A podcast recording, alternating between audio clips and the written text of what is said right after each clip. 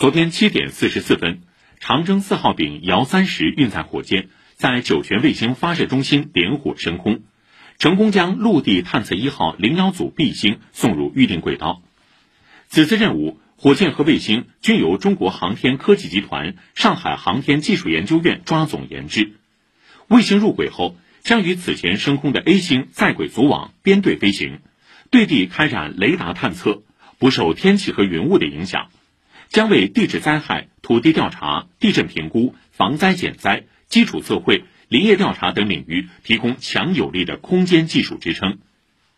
仅仅不到四小时后，在海南文昌航天发射场，长征八号遥二运载火箭点火起飞，成功发射二十二颗卫星。刷新了我国一箭多星发射记录和长征火箭最短发射间隔记录。